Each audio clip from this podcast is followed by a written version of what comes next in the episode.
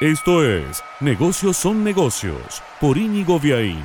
Presenta Autoluna, concesionario oficial de tu auto usado.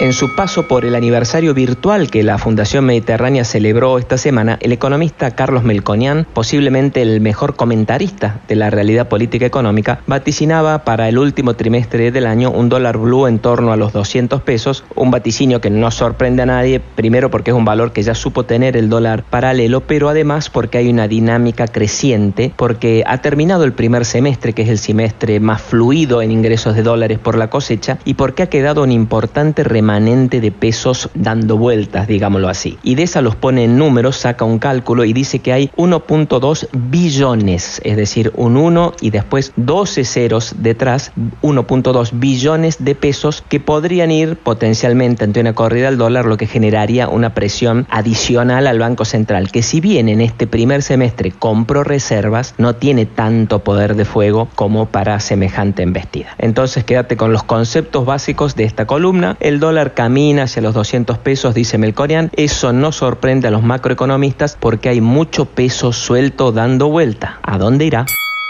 Presentó Negocios son negocios Autoluna, concesionario oficial de tu auto usado.